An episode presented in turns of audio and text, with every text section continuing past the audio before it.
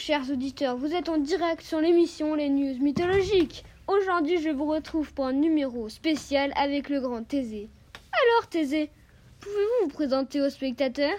Bonjour, je m'appelle Thésée, héritier de la couronne d'Athènes. Ah, moi, c'est Denis Brognard. Voulez-vous bien nous parler de vous plus approfondément Comme je viens de le dire, mon père est le roi d'Athènes, autrement dit Égée. Ma mère est tout simplement Étra. Qu'est-ce que ça fait d'avoir battu l'un des plus gros bœufs terrestres du monde? Ça procure une sensation de joie et pour tout vous dire de la gloire. Et aujourd'hui, je suis fier d'être athénien. Pensez-vous être ici à l'heure où je vous parle si Ariane n'avait pas été là pour vous aider?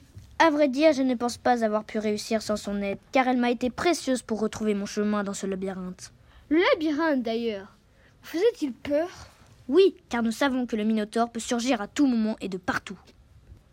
Ne trouvez-vous pas ça cruel, ces plusieurs jeunes hommes et jeunes femmes morts sous les dents de cette terrible créature Bien sûr que c'est une horrible chose, mais maintenant tout ça c'est du passé.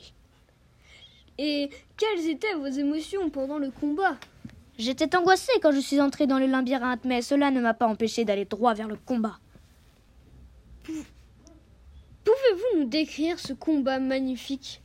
Voici l'histoire. Le combat se déroule dans le labyrinthe de Minos, en Crète. Grâce à l'épée que mon père avait léguée, je réussis à tuer cette affreuse bête et je retrouve la sortie du labyrinthe grâce à une pelote de laine que m'a donnée Ariane avant qu'elle s'engouffre dans le labyrinthe pour qu'elle ne s'y perde pas.